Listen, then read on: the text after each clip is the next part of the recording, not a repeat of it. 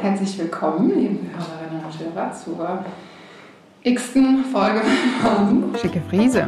Flott, pransig, frech. Der Podcast mit Isa. Was kannst du deiner Friseurin erzählen? Ja, ich begrüße heute den André. André ist seit ungefähr zwei Jahren, glaube ich, bei mir Kunde. Ja. Dann kamst du hier reingestiefelt, da war ich am Aufnehmen. Ach, nicht am Aufnehmen. Am Frisieren möglicherweise. schon voll, im, äh, voll in der Aufnahme drin, als wäre das mein Hauptberuf. ähm, äh, weil ich auch frisieren, genau. Und ähm, ja, wie soll ich es erklären? André ist schon eine Erscheinung, würde ich sagen. Ähm, gräuliches, silbriges, silbriges, ich würde eher sagen, silbriges Haar bis zu den Schultern ungefähr damals noch. Also relativ lang. Da waren sie damals noch so ein bisschen zerzauselt. Und ähm, ja, ein, ich würde sagen, man erkennt ihn sofort als Künstler. also ist eigentlich kein Zweifel.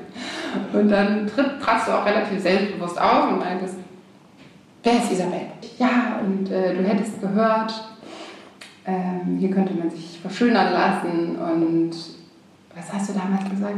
Na, dein Ruf eilte dir voraus. Ich müsste dich, ich müsste dich neu erfinden. Stimmt, du ah, genau. genau. Und kannst du dich noch genau erinnern, was du dann da als Erklärung geliefert hast? Naja, sinngemäß äh, ging es darum, dass ich mein Leid geklagt habe, das, wie du ja gerade auch so schön gesagt hast, dass man mir den Künstler, also mit anderen Worten die prekäre Gestalt sofort ansieht und ich eigentlich äh, doch die Hoffnung hatte, eine etwas bessere oder sagen wir mal erfolgreichere Außendarstellung hinzubekommen und habe dir gesagt, na, ich möchte einfach so aussehen wie jemand, von dem man glaubt, dass er sein Leben damit verbringt, am Zürcher See in einem Café zu sitzen und einen Espresso nach dem anderen zu schlürfen, ohne Rücksicht auf die immensen Kosten, die damit verbunden sind, äh, in irgendeiner Weise zu haben. Also das war so meine Vorstellung, eben sozusagen ein lässiger, erfolgsgewöhnter Mensch, nicht mehr eben der arme Zausel von nebenan. ja. Ja, jetzt eigentlich. Hm. Ja, das wäre so ein bisschen eher so eine Rolle des ja akademischen Künstlers vielleicht, ne, der vielleicht an der Uni arbeitet oder so. Oder eben äh, einfach sehr, sehr erfolgreich ist. Von mir aus ein Gastprofessor. genau, mit so einem roten Schälchen vielleicht noch. Ne? Wie würde man sich so einen, so einen Typen vorstellen? Und ja, ich habe Roter Seidenschal, ne? weißes Hemd, so eine Leinenhose. als junger Spund habe ich oft gesagt, der Schal mein schönstes Körperteil, weil ich praktisch selbst im Sommer immer mit Schal, der innere Johannes Hesters, der da irgendwie hockt. Der da ein bisschen durchkommt. Genau. Ja, dann haben wir einen Termin gemacht.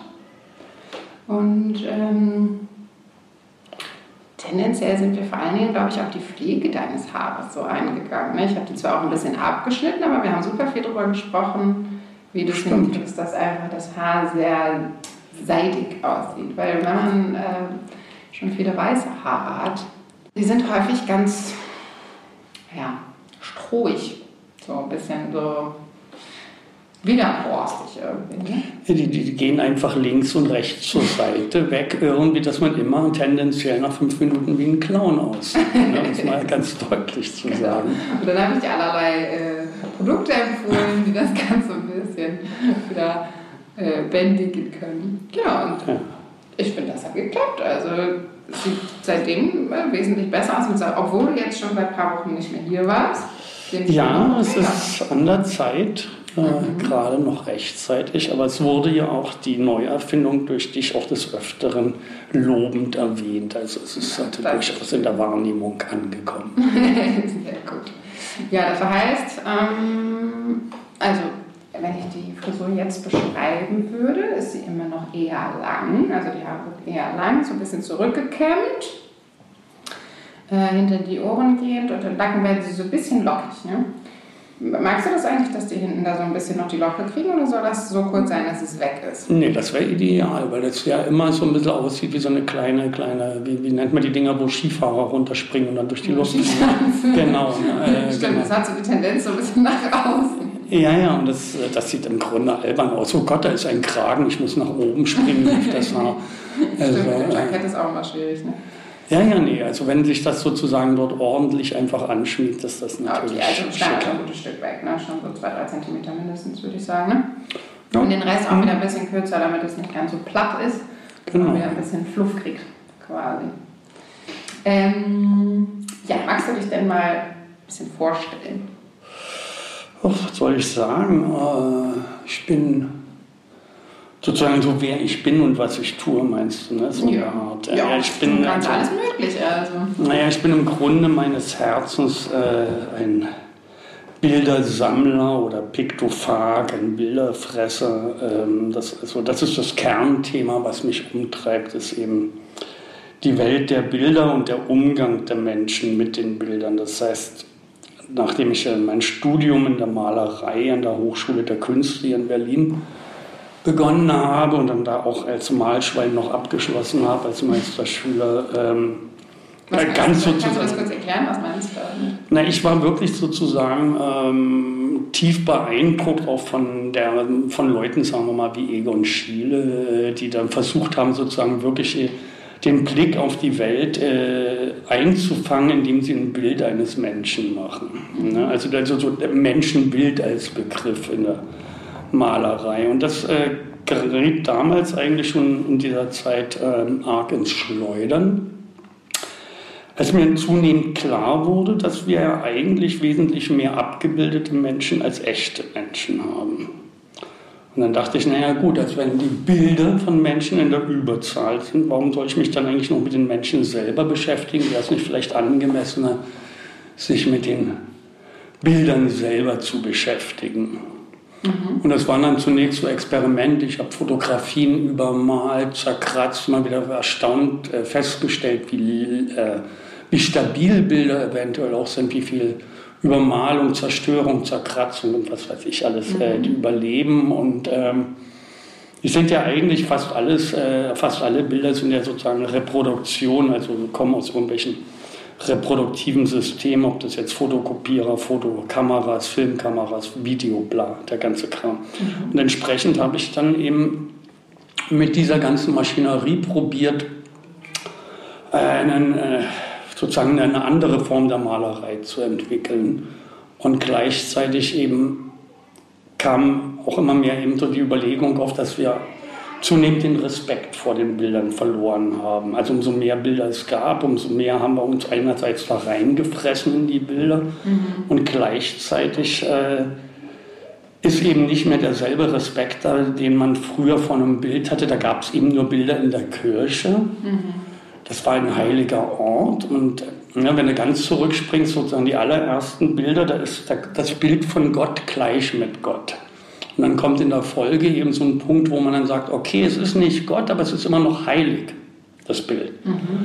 Und dann, sagen wir mal jetzt hier so ein Beginn der Industrialisierung und so weiter, war man immer noch selbst in engsten Verhältnissen bereit, einen großen Teil des Raumes, den Kaminsims oder so, äh, dem Bild der Großmama zu opfern. Also man hat ja sozusagen natürlich Miete bezahlt dafür, dass ein Bild dastehen kann. Und wenn du dann jetzt sozusagen ins Jetzt und Heute springst, dann betatschen wir tausende von Bildern pro Tag, swipen die hin und her, also jeder.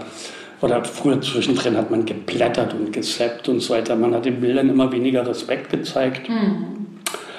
Und meine Idee war eben sozusagen auch ein bisschen ähm, die Bilder wie Geister zu behandeln, denen man eben, wie das auch in vielen Traditionen des Geisterglaubens ja üblich ist, ähm, Opfergaben bringt, ihnen Platz einräumt, ihnen äh, Respekt einfach entgegenbringt. Zum einen und zum anderen äh, die Idee, dass äh, diese Form des Respektes vielleicht auch zu einer Neubelebung, Wiederbelebung oder Stärkung der Bilder führt. Also kurz und gut, dass die Rolle des Künstlers vielleicht eher die eines Schamans oder Priesters ist, der da so den Rite-Passage oder die Kommunikation zwischen Mensch und Bild in irgendeiner Weise unterstützt. Ja, und da bin ich eigentlich immer noch mit unterwegs. Ja, okay, verstehe. Und bist du damit damals schon angeeckt? Oh ja, fürchterlich, fürchterlich. ja, am laufenden Band. Ich habe dann natürlich ganz aus der Tradition des Aktes kommen, habe ich dann natürlich auch gleich irgendwie Werbung, Pornografie und sowas übermalt. Dann dieses, oh Gott, oh Gott, das ist kommerziell oder oh Gott, oh Gott, das ist eine Schweineigelei oder sowas. Dabei waren es ja genau die Bilder, die alle gefuttert haben, sozusagen. Und unterdessen ist es. Äh, es ist ein Diskurs, der immer noch, denke ich, viel zu wenig geführt wird, ist eben wirklich der Umgang äh, mit diesen Bildwelten, obwohl der sich ja gleichzeitig derartig explosionshaft entwickelt hat. Das war zu dem Zeitpunkt äh, meines Studiums entstand ja sowas wie Internet gerade. Das war was, was IBM-Programmierer gemacht haben. Mhm. Ja, und wir auf irgendwelchen klitzekleinen Monitoren. Es war noch nicht klar, dass das ein visuelles Universum werden wird, was und das ist eben auch ein zentraler Begriff. Autopoiesis. Ähm, das ist ein selbstreproduzierendes System und Bilder sind ja heutzutage, also spätestens mit dem Internet, definitiv autopoietische Systeme geworden, die sich mit jedem Twitter, Facebook, Instagram-Bild, was du anguckst, hast du ja eine neue Kopie, sozusagen zumindest mhm. temporär auf deinem Handy, deinem Laptop. Also wir, wir produzieren ja jede Sekunde Milliarden neue Kopien dieser Bilder. Hältst du dann eigentlich, also es würde ja eigentlich dafür sprechen, dass du NFTs von der Grundidee nicht verkehrt findest, ne? weil du ein Bild dann ja im Endeffekt Wert gibst sozusagen. Die, das ist eigentlich äh, so eine typische zwei Seelen hohen Ach in meiner Brust nochmal. Auf der einen Seite freut es mich, dass überhaupt mal die Diskussion in Gang kommt, dass digitale Kunst äh, eine Authentizität haben kann oder handelbar mhm. ist und damit natürlich auch überhaupt Künstlern in diesem jetzigen geldgesteuerten System halt überhaupt die mhm. Möglichkeit haben, mit ihrer Kunst eben zu überleben. Dafür ist das eine Diskussion, die eigentlich schon vor Ewigkeiten hätte losgehen können, mhm. aber ähm, wie oft verkaufst du eine Videoinstallation oder naja. äh, dergleichen. Insofern ist es natürlich eigentlich schön, dass da jetzt überhaupt mal für irgendwelchen digitalen Schnickschnack, das ist meist was NFTs ist, mhm. ist ziemlicher Blödsinn. ähm, Gibt auch viel Schwachsinn, ja. Aber man das, hat zumindest die Möglichkeit. Ne? Es, es hat mal was angekickt irgendwie, da mit diesen berühmten Sotheby's-Auktionen und so weiter, aber hat mhm. sich ja mhm. schlagartig eher, äh, auch wenn jetzt, jetzt oft dann noch dieses Label Kunst draufsteht, in so einen Ü-Ei-Markt verwandelt. Mhm. Also es geht eigentlich nur noch darum, dass du irgendein Brand, ein Label hast, du wirst ein NF, eine digitale Kopie von einem Nike-Schuh schneller verkaufen als irgendein originäres digitales Kunstwerk, ja, von dem man den Künstler nicht kennt. einfach äh, alles Mögliche zu Geld gemacht, so ungefähr, weil es einfach ein neues System gibt. Ne? Ja, und das andere ja, ist natürlich, äh, die Dinger fressen idiotisch viel Energie. Mhm. Und ich verstehe es nicht ganz, es reicht doch nach wie vor, wenn ich ein Zertifikat habe, wo ich dir sage, hier diese digitale Kopie und da ist in dem digitalen Bild eingeschrieben, eins von zehn, tralala, wie auch immer, Edition oder sowas. Und ich verkaufe dir das und ich bestätige dir das. Oder wir nutzen einen Hashtag, das gibt es seit den ersten Tagen der Computer, also mit mhm. einer Datei identifiziert wird. Nicht das Zeug, was man auf Twitter oder Instagram macht, sondern ne, sozusagen ein digitaler Fingerabdruck einer Datei, wenn die Datei verändert wird. Das ist einfach ein Zahlenschlüssel, der generiert wird, der produziert aber nicht diesen Energieverbrauch, den eine Blockchain-Transaktion äh, frisst. Und wie war das jetzt hier zum Beispiel den, den Klimt haben sie verhökert, den Kuss? Das sind allein 480.000 Kilowattstunden oder so, die für das Mining draufgehen. Was ist das für ein Werk? Äh, so, äh, von Gustav Klimt, dieser berühmte Kuss, wo so knutschen zwei mit ganz viel Gold und Mosaik drumherum. Und das Museum in Wien hat jetzt quadratzentimeterweise das Bild gescannt und jeden einzelnen Schnipsel als ein einzelnes NFT oh, verkauft. Ich verstehe. Ja gut, aber andererseits, man sagt ja auch, dass im Endeffekt die viele Kunstwerke so teuer geworden sind mittlerweile, ne, wie dieses eine teuerste Kunstwerk, was jetzt gerade da verkauft wurde. Ähm, was war das nochmal? Ah, ich weiß gar nicht, wer jetzt, äh, ich glaube immer noch Ars Mundi mit 480 Millionen oder so. Das, war grad, äh, das war gerade erst in den Nachrichten. Okay. Der, die Marilyn Monroe. Naja, was ich eigentlich sagen wollte, ist, ähm, da die Bilder so teuer sind, dass sich teilweise halt die Museen die schon nicht mehr leisten können. So, ne? Nö, aber die gehen dann halt nach Dubai oder nach Katar, die können sich das noch leisten. Genau. Aber es sind natürlich völlig surreale äh, Summen. Also, boah, Gott, vor zehn Jahren oder so, es waren, glaube ich, noch Beträge im einstelligen Millionenbereich, die dann ständig das teuerste Foto der Welt oder sowas waren. Und unterdessen ist der in den 100 Millionen Bereich gelandet. Ja. Aber was bedauerlich ist, ist natürlich, dass dann einfach im Grunde genommen irgendein Museum oder ein Kunstsammler äh, so viel Geld raushaut, für das hätte er 500 äh, Stipendien raushauen können an Künstlern aller Welt oder Mhm. Tausende von Stipendien. Ne? Das ist natürlich einfach Geld, was ähm, verbrannt wird in der Welt. Aber gut, Naja, kurzer Exkurs. Genau. kurzer Exkurs zum äh, NFT. Fand ich ganz interessant. Ich habe tatsächlich noch nie mit einem echten Künstler oder einer echten Künstlerin darüber gesprochen, sondern immer mit, nur mit Leuten, die Ja. eigentlich jetzt nicht so wirklich selber einen Bezug haben. Und jeder hat ja eine Meinung zu irgendwas, aber ganz interessant, mal mit jemandem zu sprechen, der Ja, eigentlich direkt involviert ist, ne? weil du ja auch viel digital machst. Ne? ja, du könntest ja vielleicht sogar aus mir ein NFT machen. Im Moment der Frisur äh, machen wir dann ein Foto und das ist dann eben ja. die. Ne, so, Tatsächlich hatte ich eben auch, äh, ich habe noch so eine Frage für dich, die würde ich dir stellen, wenn du mal noch so ein bisschen erklärt hast. Ähm, ich weiß nicht, wie groß, also wie groß die Rolle ist, die das in deiner Arbeit spielt, aber du entwickelst ja so Charaktere, die es nicht gibt, sozusagen. Das fand ich eigentlich eines der spannendsten Dinge. Ich war ja mal in einer Ausstellung, wo ein paar Ach, Sachen von dir hingen. du denkst an die Felina zum Beispiel, oder? Genau. Mhm. Äh, wo war das nochmal? In diesem Schloss? Das war im Schloss Biesdorf. Schloss Biesdorf, genau. Äh, ja, vielleicht kannst du mal bisschen dazu erzählen, was du da so genau machst und wie du da überhaupt hingekommen bist. Fand ich eigentlich auch ganz interessant. Naja, das war ja. Es ist ja, nicht, es, ist, ja nicht so, dass ich Charaktere entwickle. Es ist ja eher genau eigentlich so. Da kommen wir wieder an den Punkt, dass ich sage, dass eben Bilder durchaus ein Eigenleben haben oder man ihnen eigentlich sozusagen so begegnen sollte, als ob sie eine eigene Identität oder Persönlichkeit haben. Und dann ist es eigentlich auch entsprechend so wie ähm, ein Bild, dass mir dann eben auch eine Person oder eine Geschichte halt im Grunde genommen zufliegt. Und in dem Fall war das ja so, dass ähm, die Karin Scheel, die da ähm, sehr bravourös dieses Schloss bespielt, ähm, dass ich da eben die Einladung hatte, an so einer Gruppenausstellung teilzunehmen. Und dann äh, gedacht habe, ja, ich würde gerne eben was in Bezug auf das Gebäude, auf äh, das Schloss machen. Das gehörte ja lange Zeit der Siemens-Familie.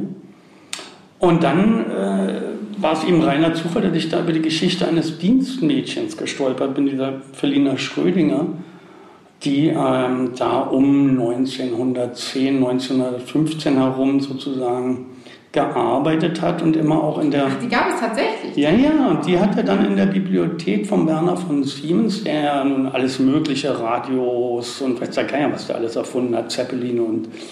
Also, das war ja ein ganz, ganz äh, technisch State-of-the-Art-Mensch, äh, eine riesen Bibliothek und Felina, die er probiert hatte vorher in Dresden. Also, ich habe das dann auch erst peu à peu, das war eben einfach sozusagen, wie es so ist. Man kriegt diese Einladung in dieses Schloss und dann stolpere ich eben über diese Biografie von dieser Felina die dann eben äh, zum, also so, so ein sehr illustres Leben geführt hat, ähm, weil sie äh, kam aus Dresden, hatte Haushälterin studiert in Radebeul, das ist so ein kleiner Ort bei Dresden. Mhm. Da wo jetzt die ganzen Reichen wohnen. Oder? Ja, ja, so im Elbtal, genau, ja, heutzutage. Ne, man, wow, ich komme aus der Gegend, wo die Reichen wohnen. Ne, ja, urhöflich. Also da wurde ich gebastelt. In Berlin bin ich dann geboren. Aber äh, die hat da eben äh, die Haushälterinnen-Schule besucht und äh, damals waren ja viele von den Brückemalern noch in Dresden. Und sie hat für die äh, Maler eben auch als Aktenmodell gestanden und war dadurch in Kontakt mit den ganzen Vögeln. Ähm, das hm, ein bisschen zu Beckmann und so weiter. Aber eben auch, Gott, jetzt hier Kirschner zum Beispiel, mit dem hatte ich einen guten Kontakt. Und die sind ja dann aus anderen Gründen kurz nach ihr letzten Endes wieder in Berlin eingetrudelt, so dass sie sozusagen in Berlin also ein ganz schillerndes Leben führte, sozusagen, ähm, so man so sagt, bei Tag und bei Nacht. Ähm, ne, einerseits sozusagen das geschätzte Dienstmädchen, was dann auch ein sehr guten, gutes Standing in der Familie Siemens hatte. so dass sie eben zum Beispiel das Recht hat, überhaupt die Bibliothek zu nutzen in ihrer freien Zeit und gleichzeitig eben doch mit der sozusagen im Nachhinein mit der Avantgarde äh, der Berliner Künstlerszene unterwegs war. Und nach einigen Versuchen der Malerei hat sie sich ja dann sozusagen mit Fotografie beschäftigt und da zusammen mit einer russischen Freundin noch ein eigenes Kamerakonzept entwickelt. Und da habe ich dann eben angefangen, einzelne Platten, die äh, sozusagen irgendwie noch mehr oder weniger zu 90 Prozent zerstört existieren, zu scannen und dann den Versuch unternommen, die eben auch digital zu restaurieren, beziehungsweise besser gesagt rekonstruieren. Also da ist sagen wir, einige Guesswork auch, wo man so vermutet, wie das Bild hätte ausgesehen. Was meinst du mit Platten? Äh, Glasplatten, äh, Autochrome, das war so ein fotomechanisches Verfahren. Äh, also ähnlich wie äh, die normale, kennst du so die Glasplatte, ne? so, was ist so 6 mal 9 cm groß oft, die dann eben belichtet wurde in der Kamera und dann im Grunde genommen das Negativ war. Okay. Und Autochrome sind eben sozusagen so ein Verfahren dieser Zeit, wo dann schon Farben aufgezeichnet worden sind. Und Julia Sanschin aus Petersburg und Felina Schrödinger haben dann eben, genau gesagt, Julia hat ein Patent angemeldet in Petersburg, was dann aber in den Revolutionswirren verschollen gegangen ist. Also es ist niemals wirklich ein Patent draus geworden. Ähm, für ein eigenes Kamerasystem, die Konjunktiva. Und zusammen mit Felina ähm, haben die damals sehr viel Fotografien äh, erstellt, die eben sozusagen, und das war das Prinzip der Konjunktive, eben nicht unbedingt das abbilden, was zu sehen ist, sondern was möglicherweise zu sehen wäre. Im Grunde genommen die, erste quantenphysikalisch basierte Kamera ihrer Zeit entwickelt. Also wären heute noch Vorreiter. Und ja, und das war eigentlich im Grunde genommen einerseits äh, diese Begegnung mit Schloss Biesdorf und andererseits äh, der Alexei Dmitriev, der unterdessen auch nach Berlin gezogen ist, so wie so viele Russen, ähm, der damals in Petersburg war und mich mit so einem alten Sammler bekannt gemacht hat von Fotografien. Und da waren eben ein Teil des Nachlasses von Julia Sanchin. Und da waren dann tatsächlich äh, erstaunlicherweise Korrespondenzen zwischen ihr und Felina äh, Schrödinger in Berlin.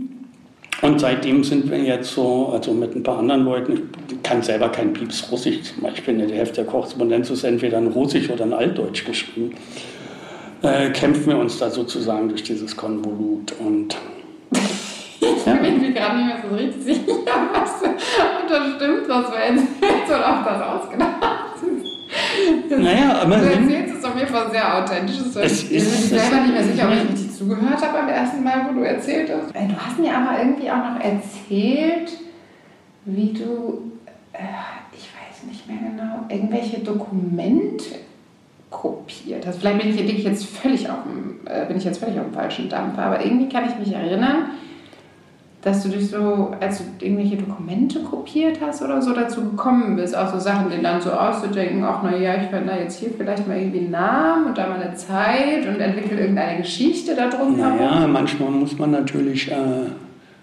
das, wo ich sage, es gibt eben sozusagen einen Punkt, wo das, ähm, äh, der, der, der Sprung von einer Restauration zu einer Rekonstruktion, also wo man äh, dann vielleicht sagt, okay, wir wissen jetzt nicht genau, was da im Hintergrund zu sehen war, also jetzt zum Beispiel bei den Fotoplatten, war das zum Teil einfach so, dass ich letztendlich geraten habe, okay, das ist offenkundig in dem und dem Raum fotografiert worden, da gab es kein Fenster, also ist der Hintergrund dunkel oder, oder da gab es ein Fenster und dann hat man sich überlegt, was äh, haben die Vorhänge gehabt oder nicht oder und dann sozusagen im Grunde genommen sind Teile der Bilder dann fiktiv, während andere Teile ähm, richtig sind. Ja.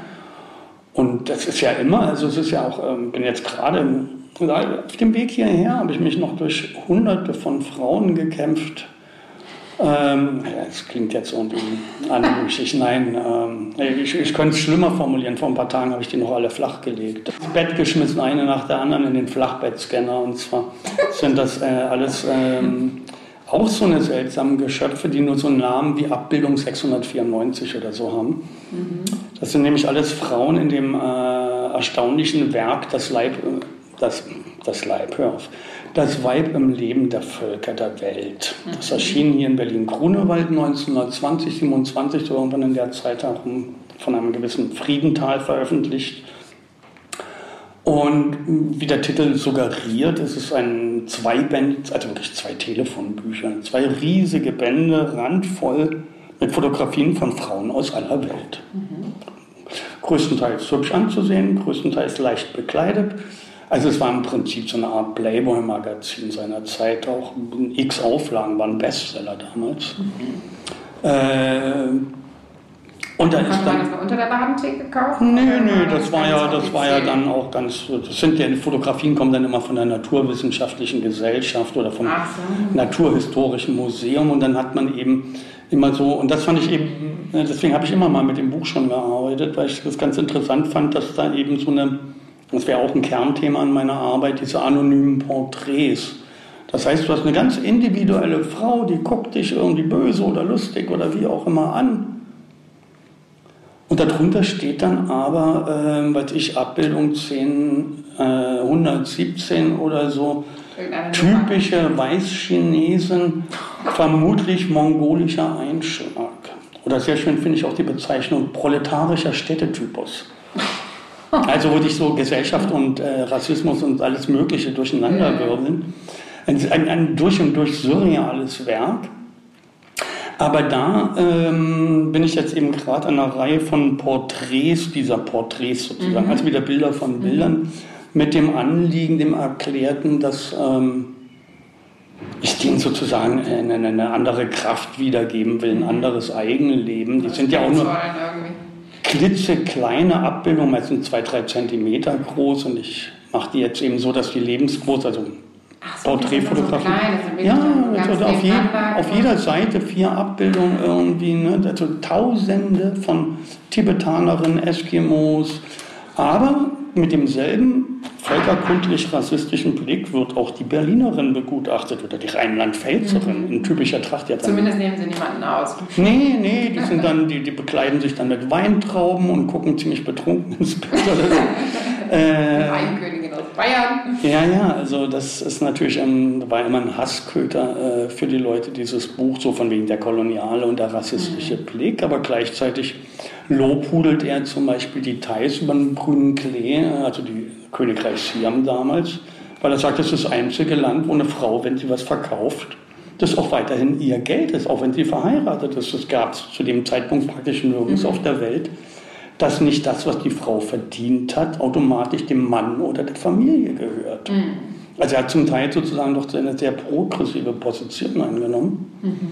Aber weswegen ich jetzt drauf kam, war eben dieses sozusagen, wo muss man rekonstruieren, wo mhm. muss man eine Geschichte dazu ja. schreiben. Und das ist natürlich jetzt auch die Frage, in dem Moment, wo ich jetzt sozusagen wirklich individuelle Porträts aus diesen Bildern herausschäle, äh, juckt es mich natürlich auch in den Fingern, sozusagen Geschichten dazu zu entwickeln. Mhm. Ja? Und bin mir noch nicht ganz sicher, wie weit ich das machen werde oder offen lasse.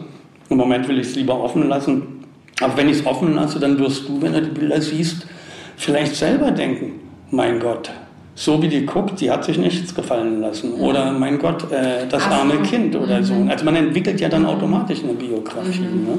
Ja, auch Und, den, den äh, Blick des Betrachtenden. Ja, ja. Ne, dann zu verändern. Also, ne? also man, es wirkt ja irgendwie so wie so ein kleiner Zoo auf, auf Seiten.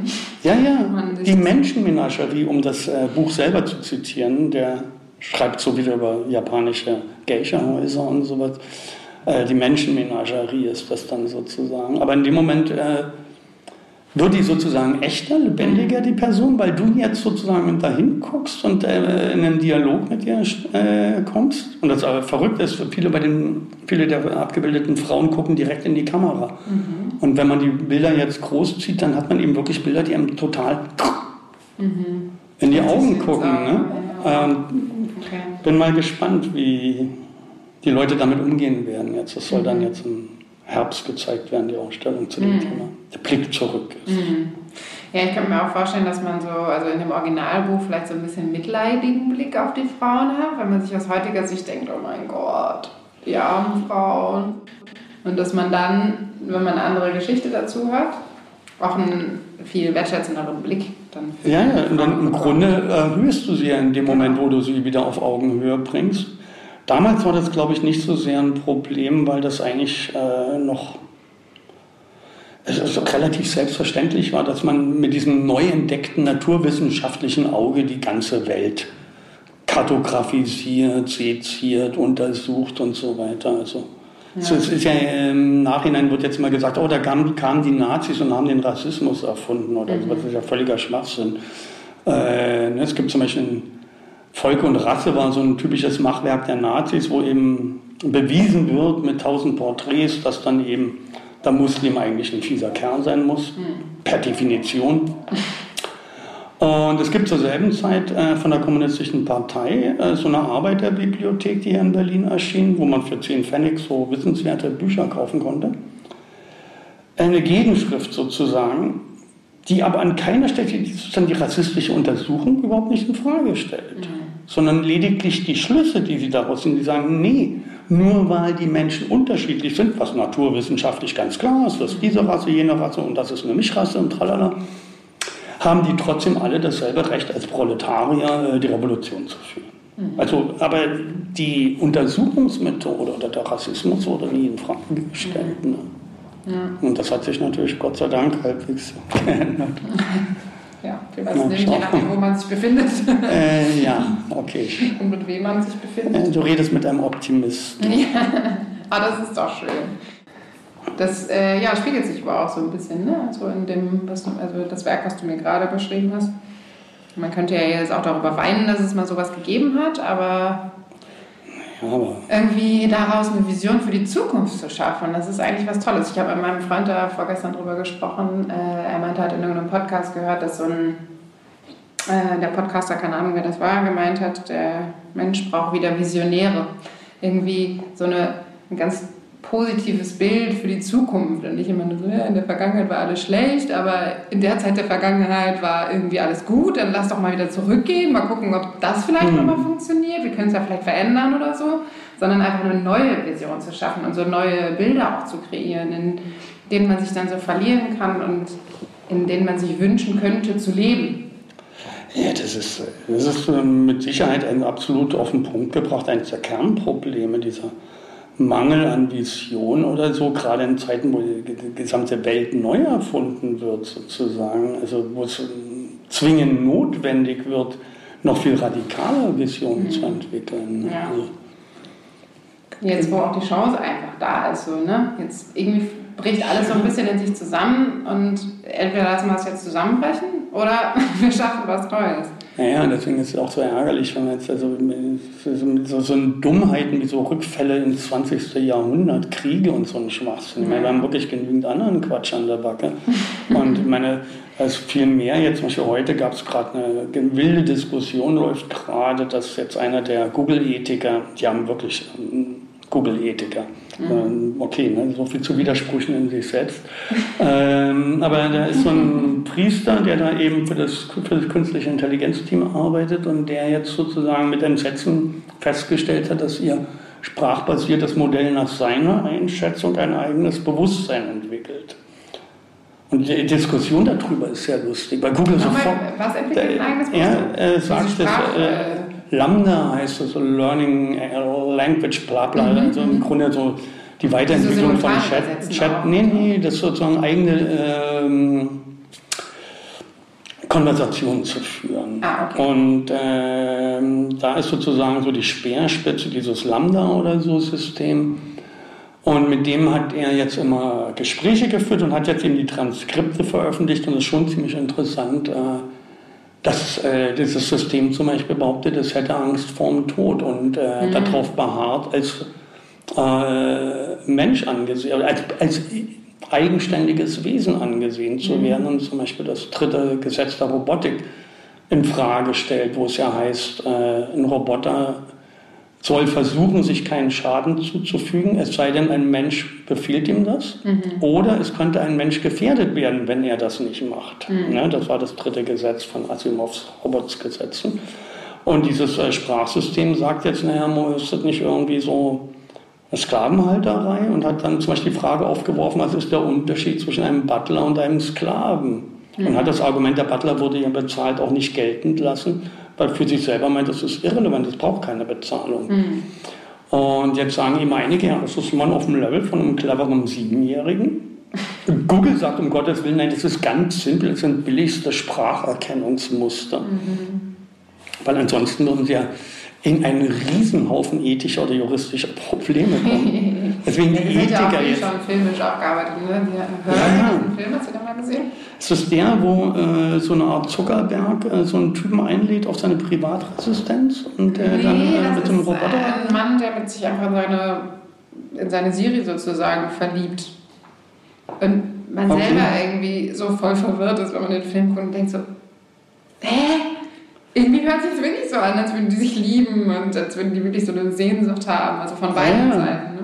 Nee, das war auch ganz clever, in, äh, eigentlich auch so ein Hollywood-Trailer, ähm, aber auch so zur selben Thematik, wo so sinngemäß so ein Zuckerberg oder so ein Superboss mhm. einen Angestellten in seine Privatresidenz einlädt und er merkt dann aber schnell, dass das so ein Versuchskanickel ist der wiederum sozusagen so einen autonomen Roboter testen soll. Ob der den nun als Mensch empfindet oder nicht. Und das Charmante ist, bei allem Hollywood-Kitsch, äh, diese Roboterfrau ist nicht nur bildhübsch, sondern die kommt sofort angewackelt und sagt als erstes, pass auf, ich bin ein Roboter. Die wollen, dass du trotzdem auf mich reinfällst. Also, da lass dich nicht ins Boxhorn jagen.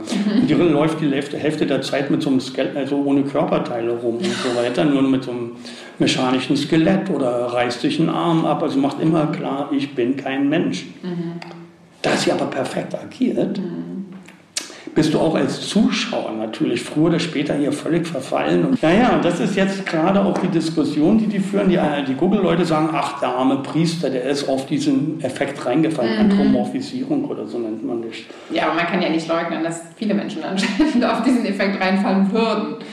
Mit Sicherheit. Du, du, du, hast ja schon am laufenden Band hier irgendwelche äh, Chat-Dialoge oder sowas. Ja, ja, natürlich, genau, diese Bots. Aber da weiß man ja zumindest nicht, dass man einen Roboter hat. Es gibt ja auch noch einen Film, der kam jetzt kürzlich erst raus. Ich bin dein Mensch heißt der.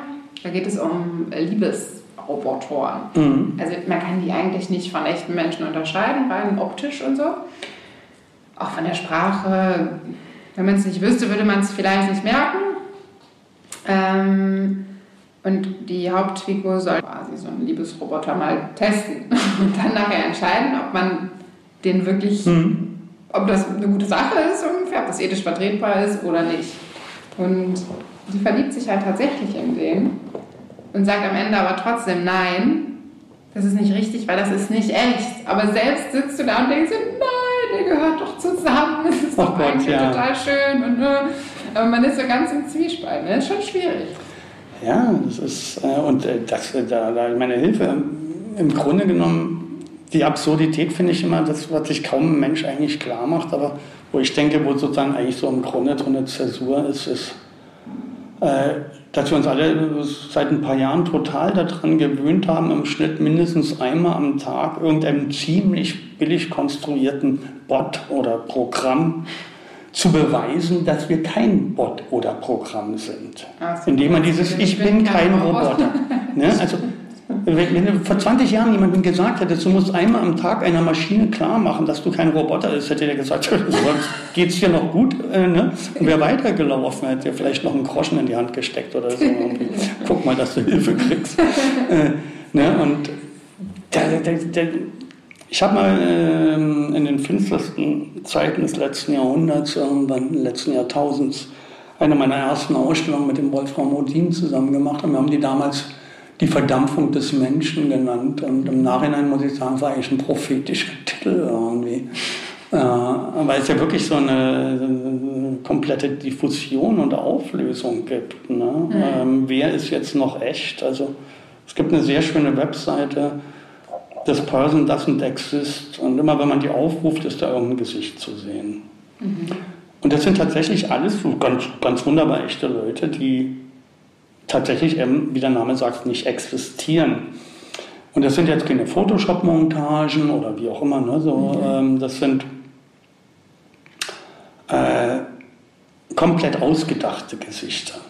Die, die, Fotos sind komplett ausgedacht von einer Grafikkarte.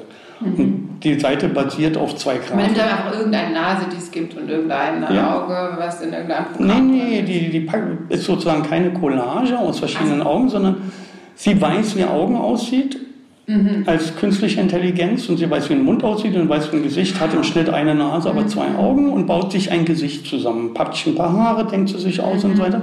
Die zweite Grafikkarte guckt sich die, äh, diese Ideen der ersten Grafikkarte an und sagt, nope, das sieht nicht echt aus. Oder sagt, cool, das könnte durchlaufen. Verstehe. Und so juxen die beiden sich hoch. Das läuft jetzt seit zwei, drei Jahren. Das ist so eine Demo von einem dieser großen Grafikkartenhersteller. Und am Anfang war das noch trollig, da gab es mal dreieugige Kinder und so weiter. Stattdessen sind die Dinge, die sind schweinegut. In 99% aller Bilder kannst du sofort als Foto hier Tatfoto rausschicken oder Testimonial. Hanne S. sagt, nur bei der Friese lasse ich mich frisieren oder so. ne? Die Dinger sind Copyright, kannst du Ach so, Copyright die werden dann verkauft sozusagen. Nee, nee, nee. Ja, das, die Kommerzialisierung läuft natürlich. Nee, in dem Fall ist es rein kleine Werbeaktion von Nvidia. Ach. Guckt mal, was geht. Weil das macht dich ja kein Schwein klar. Ich, ich selber eingeschlossen. Ich habe immer gedacht, es geht um die Bilder, was ich dir am Anfang erzählt habe. Ne? Und stattdessen sage ich, naja, es ist eigentlich eher wie in äh, diesen Geschichten von H.P. Lovecraft.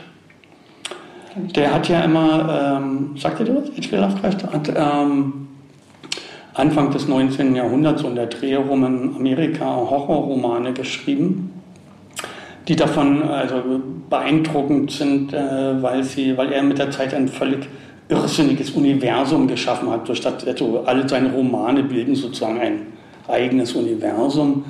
Und in dem Universum sind die sogenannten Alten, die niemals sterben und irgendwie 20.000 Meilen unter der See, unter Wasser irgendwo vor sich hinschlafen, die wahren Herrscher der Welt. Ne? So träumende, ah, so sieht aus wie Kalamari oder so, so lange Viecher mit tausend Tentakeln dran. Und trolligerweise sehen die eigentlich ziemlich genauso aus, wie heutzutage eine Grafikkarte aussieht. Nämlich auch so ein Monster mit 1000 äh, HDMI, Digital Port und sonst was Kabellagen, die da rausgehen. Und die Leute glauben immer noch irgendwie, ja, das ist so ein kleiner Hardware-Schnapsel, Blödsinn. Grafikkarten äh, betreiben diese ganzen KI-Programme, diese ganze künstliche Intelligenz wird nicht mehr über Prozessoren, sondern über Grafikprozessoren mehr oder weniger abgearbeitet. Das heißt, die mächtigsten äh, also man kann eigentlich sozusagen davon ausgehen, dass Nvidia einen ähnlichen Machtfaktor darstellt wie Google oder Facebook und Meta und so weiter. Und das ist eben mal so eine kleine Handgelenknummer, dieses, äh, diese beiden Karten, die sich da Menschen erträumen. Und äh, es gibt eben natürlich unterdessen schon äh, diverse Firmen, die die Komplettkörpererfassung machen, dass du eben später nicht mehr sagst, oh, können wir hier mal irgendwie jemanden spielen lassen, Volleyball oder sowas, oder dass du das dann renderst, dass du da 3D-Programme nutzt und dann so einen Avatar aus 1000 Polygonen baust und dann in den Schweinearbeit, dieses 3D-Gelumpe ist ein Elend, äh, da irgendwie fotoreal, ich mach das aber so, fotorealistisches Zeugs hinzukriegen. Stattdessen sagst du sozusagen nur noch, liebe Grafikkarte, stell dir vor, eine mittelschwere Frau irgendwie mit äh, Tralala, Tralala Haaren und sonst was äh, spielt mit einem Osterei Baseball und mach mal einen Film davon. Und dann kriegst du das. Und dafür brauchen die natürlich Futter. Die brauchen also Unmassenaufnahmen von Leuten, die nach links oder nach rechts bewegen. Und da werden jetzt immer mehr Menschlein gescannt. Das heißt, im Grunde ist so übertrieben gesagt, ist es sozusagen so eine seltsame Maschinerie, wo wir uns brav reinmarschieren, uns durchscannen, uns nach Strich und Faden erfassen, damit wir uns nutzlos machen.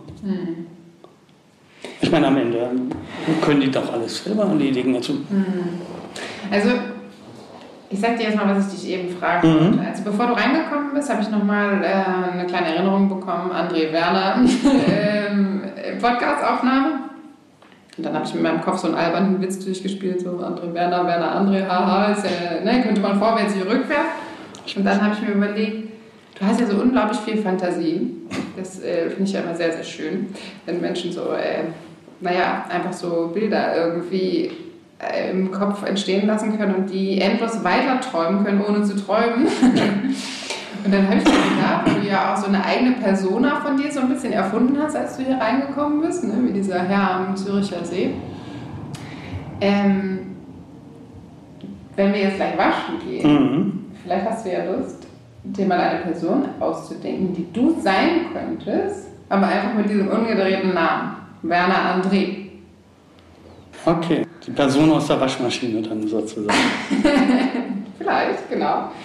Nee, mir fiel das nur gerade ein, weil das im Endeffekt das, was du ja erzählt hast, es ist ja eigentlich nicht mehr so richtig künstliche Intelligenz, sondern es ist ja fast schon künstliche Fantasie sozusagen, weil du gibst ja nur Stichworte rein und daraus wird eine Art Geschichte gemacht. Ja. Und das ist ja eigentlich was, wo man immer gesagt hat, ah ja, das kann man Robotern auf jeden Fall nicht beibringen, ne? dass die selber irgendwelche Ideen bekommen sozusagen. Naja, das ist eben die große Frage, wann ist sozusagen jetzt so eine Replika tatsächlich eben was Eigenständiges mhm. geworden. Ne? Und mhm. wenn du die ganze langweilige Menschheit hier anguckst oder so, dann sind die Chancen wahrscheinlich gar nicht schlecht. dann gehen mal nachher noch okay, Das lassen wir mal stehen, das kannst du ruhig dran lassen. Okay. Wir nehmen das quasi einfach mit. So.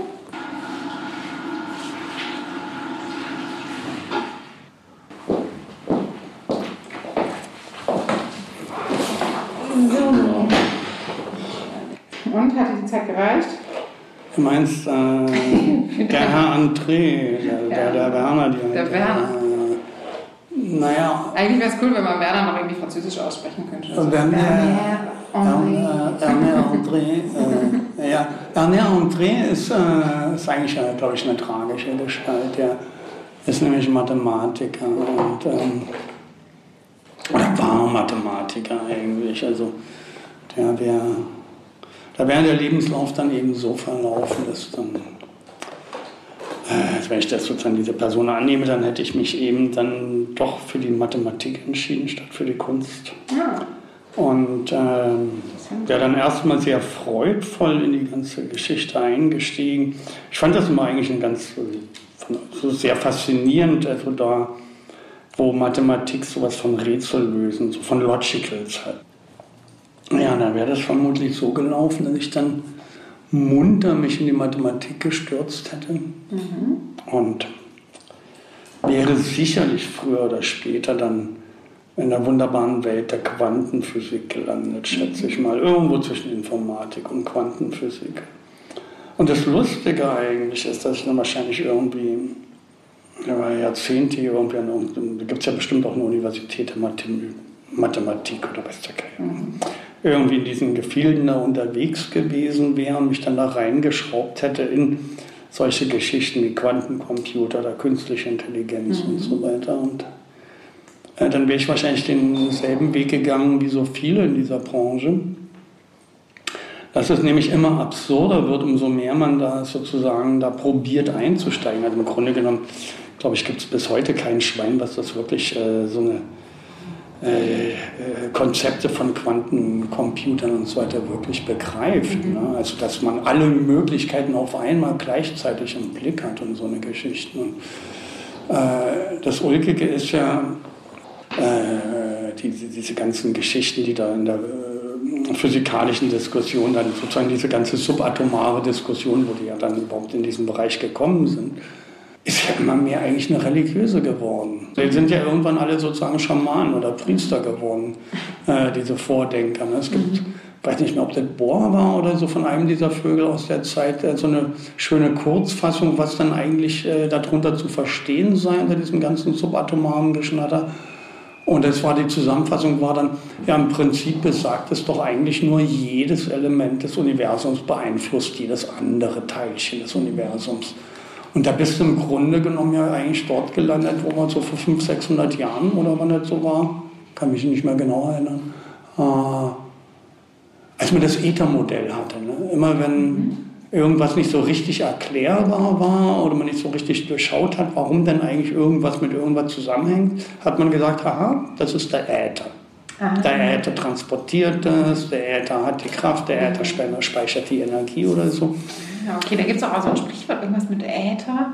Also das so verschwimmt so, im Äther oder irgendwie sowas im Äther der Zeit oder. Ja, ja das ist im Prinzip sozusagen. Äh, naja, in, im heutigen Werbedeutsch würde man sagen Luft 2.0 oder sowas. ähm, ne, also im Grunde Luft, aber aufgeladen als Träger und dann mhm. wahlweise des Heiligen Geistes, der göttlichen Kraft oder der physikalischen mhm. Kraft oder so. Aber im Prinzip war das immer so ein Modell, womit man eigentlich alles erklären kann. Und im Grunde läuft das ja diesen ganzen subatomaren Schnickschnack auf Ähnliches hinaus, dass wir dann feststellen, ja, irgendwie hängt alles mit allem irgendwie komplett zusammen und äh, eigentlich so richtig kommt es immer noch nicht dahinter, ob denn da vielleicht ein System dahinter ist oder so. Und dann wäre ich vermutlich irgendwann ähm, so ein verrückter Vogel geworden, der dann esoterisch angehauchte TED-Talks machen würde. Und die Leute würden sagen, oh Gott, oh Gott, er hätte Künstler werden sollen. ja, verstehe. Also so könnte ich mir vorstellen, war dieser Herr André. Ja, ja. Also eigentlich steckt beides in dir, aber du hast dich instinktiv fürs Richtige entschieden. Ach, ich könnte stundenlang zuhören. Ja, ich hoffe doch, ich hoffe doch. Also, ja, äh, wenn die Realität doof ist, dann muss man halt auch nachhelfen. Ich habe mal so ein Lied geschrieben, das die Textzeile gegen dein Realismus in allen Ehren, doch wie konntest du nur das Träumen verlernen? Das ist so ein Äh, bisschen auch mein Lebensmotto. Wow, cool. Ja, ja, aber das ist der, der Punkt irgendwie in dem Moment, wo du eben nicht mehr träumst. Es ist ja auch äh, irgendwann der Punkt, wo man eben über diese ganzen Parallelwelten oder Metaverse und so weiter, das ist ja auch so, diese Gier dahinter, das ist ja so lächerlich. Und im Moment äh, ist das nichts anderes, als dass ein paar kleine Avatare, so wie in einem Computerspiel, durch die Gegend hoppeln können.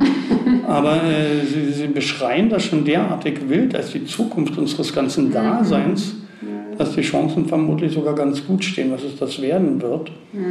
Und ähm, dann irgendwie. wirst du irgendwann, ähm, also kurzfristig hatte ich gedacht, du könntest dir eigentlich überlegen, ob du statt hier noch mit den letzten organischen Resten, die durch die Gegend Straßen schlur, durch die Straßen schlurfen, irgendwie da das Kopffeld zu beschneiden, äh, ob du nicht sowas wie eine Art Instagram-Friese werden könntest. Und dann würde ich dir äh, meine Handles geben für die jeweiligen Plattformen und dann wahrscheinlich, ich denke, du würdest ein Abo-Modell machen irgendwie. Und dann ähm, wäre das halt so, wenn nächstes Jahr Gott behüte Fucke Hühler äh, ein Hit wird oder so. Der ist ja schon längst. Okay, ich hab's geahnt. Ja.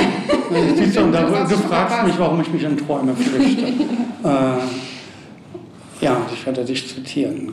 Ich kenne einige Leute, die diese, dieses Verbrechen an der Natur auch begehen. Ähm, ja, jedenfalls, äh, die Idee wäre dann, dass du dann sozusagen, dass ich dann eben, weil ich so zu einem günstigen, sagen wir mal 99 im Monat oder so, dass ich mir dann einfach keine Sorgen machen muss über diese Tausenden von Fotos, die da überall um mich herum äh, von mir im Umlauf sind, weil du würdest die dann eben immer aktuell frisieren. Ach, ich würde dich quasi Ne, du würdest da hier irgend so einen kleinen äh, Schaumstoffkopf haben, irgendwie, da würdest du da sozusagen irgendwie mit so einer Sensorik oder so rumschnippeln und alle meine Fotos, wupp, endlich wieder links lang und hinten kurz oder alles auf Violett oder nein, Mitteltonsur oder weißt du Gott, der Hüte. Gott, da bin ich, glaube ich, viel zu langweilig für. Ich mag ja gar nicht so ausgefallene Frisuren besonders. Naja, aber Langeweile ist äh, ist nur Plague, wie man so sagt. Also dann, äh, ja, Das stimmt, das hat tatsächlich, habe ich als allererstes in der Ausbildung gelernt. Die Leute wechseln den Friseur in den allermeisten Gründen aus Langeweile. Selbst wenn man mal eine Frisur macht, die den Leuten am Ende nicht gefällt, ist es immer noch besser, was Neues auszuprobieren, als immer dasselbe zu machen. Das war wirklich Ah. tatsächlich das eines der ersten Dinge, die ich gelernt habe. deswegen hast du mir diese roten Löckchen reingegeben. ja. Anscheinend habe ich es nicht so wirklich befolgt, weil wir machen eigentlich immer das Gleiche. Obwohl es gibt tatsächlich ein paar Kunden, ja, bei denen ich irgendwann sage, so jetzt reicht es, Schluss mit lustig. machen. Also selbst wenn die immer dasselbe wollen, habe ich Hm. manchmal, nee, jetzt, jetzt müssen wir wirklich mal was Neues ausprobieren. naja, aber mm, dann wäre dann wahrscheinlich sozusagen die Weiterentwicklung wäre dann eben natürlich, dass so ein Metaverse, die Avatare, dann, dann konnte man dann direkt dazu dir. in- Stimmt, die brauchen ja auch irgendwelche Frisuren. ja klar, die Das frage ich mich manchmal, ne?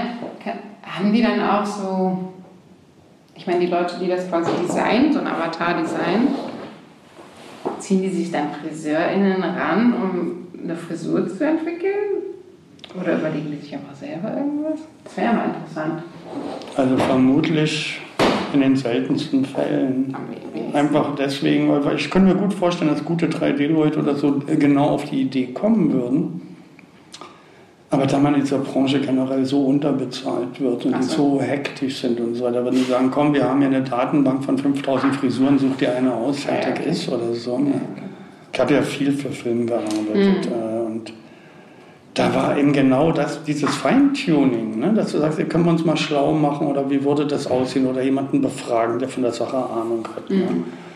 Ist einfach nicht die Zeit da, nicht das Geld da oder so. Ne? Und, dann, und natürlich auch eben so eingef äh, eingespielte Sichtweisen, dass soweit ich Avatare, wenn wir irgendwelche roten Stoppelhaare haben oder irgendwas und so. Oder so, es ist so, so diese, diese Helmfrisuren, ne, die man so schön austauschen kann. Ja, ja, so Lego-Frisur. Also, was zum Beispiel was mich wirklich verblüfft hat, ich habe eine Unmenge von so Science-Fiction-Oberflächen für irgendwelche äh, Tralala-Filme, die in der näheren oder ferneren Zukunft spielen. Aber dann denk, denkst du, okay, du sollst jetzt so eine Polizeioberfläche für das Jahr 2095 entwickeln oder sowas. Sagt man, naja, wir haben ja noch nicht mal eine Ahnung, welche Technik die da einsetzen werden, aber wir sollten zumindest gucken, dass es nicht so wie jetzt und heute aussieht. Das ist unwahrscheinlich. Keine Chance. Ich habe ja schon in den 90er Jahren Interfaces entwickelt, die auf, äh, wo alles kreisrund war zum Beispiel. Ne? Es gab nur noch Kreise, keine Vierecke und so. ist immer abgeschmettert worden. Nein, stattdessen monochrom grüne Oberflächen auf schwarz, regnende Zahlenkolonnen, weil so stellt sich der kleine Fritz einen Hacker vor, der da permanent auf irgendwelchen grünen Code guckt, der da so runterrieselt oder sowas. Und bestens, modernste war, dass es ungefähr so aussah wie die neueste Generation von Apple-Rechnern oder sowas. Alles andere war dann, naja, wir, wir sind ja hier Kinder, das ist ja viel zu schräg oder so. Und ähm, dabei ist ja genau das, wo du dann denkst, eigentlich, das könnte doch Spaß machen. Ne? Und dann kann man ja mal sozusagen eine, eine Zukunft entwerfen. Ja, vielleicht ist das da auch dann so ein bisschen die Angst, ja, wie sieht die Zukunft eigentlich aus, aber wir halten es mal so neutral wie möglich, weil wir wissen eigentlich gar nicht, wie sie aussehen soll. Ja, ja, wir sind ja überhaupt nicht. Äh, es ist ja auch das Absurde. Es wird ja immer mehr sozusagen nur über so eine, so eine Flucht organisiert, nur diese Metaverses oder so, ne? oder diese ganzen Blabla-Blasen, in denen die Leute sind oder auf ihre Handys starren oder so weiter und gar nicht mitkriegen dass, oder sich nicht weiter drum scheren, dass hier dieser ganze Planet vom Teufel geht. Und ihre Lebensgrundlage, ihre Umwelt oder hier, das, wer kann sich denn hier noch eine Wohnung leisten oder so weiter. Also, Ja, so, so, ne? Also ich glaube, es gibt die einen und die anderen. Also die einen, die extrem aware sind sozusagen, die einfach alles wissen, die alles mitkriegen und daran verzweifeln, weil es einfach alles furchtbar ist. Oder die, die gar nichts mitkriegen, die führen vielleicht ein einfacheres Leben. Ähm, Ja, ja, klar. Ich meine, es gibt nichts Glücklicheres als das glückliche Lächeln des Vollidioten. Ja. Also, da steuern ja auch viele genau munter in diese Richtung oder so. Und ja, was nur schade ist, dass natürlich dann eben genau diese Über-Awareness oder wie auch immer man das nennt, dass der häufig dann sich verliert in so einem äh, Leid und Klagen, was dann alles schrecklich ist oder so. Ne? Also jetzt ein bisschen kriege ich es auch an den Universitäten mit, wo du denkst, Leute, es gibt wirklich Wichtigeres, als ob die Frage, ob irgendwie der und der Prof mal vor drei Jahren irgendetwas gesagt hat, was vielleicht nicht ganz korrekt war oder falsch gegendert hat oder sowas. Ne? Da denkst du, ey, hallo, es sind andere Sachen wichtig. Und da ist genau, was äh, du am Anfang sagst, wo du deinen Freund zitiert hast. Ne? Wo sind die Visionen? Wo sind sozusagen mal grundsätzlich so, hallo, wir machen das Ding anders oder so. Und da verlieren die sich dann stattdessen so in so Wehleidigkeiten. Ne? Also, naja, die Generation hat es auch nicht leicht, ne? So, ich finde jetzt mal kurz die Haare, deswegen können wir eine Bastelpause machen, weil sonst hat man nämlich gar nicht.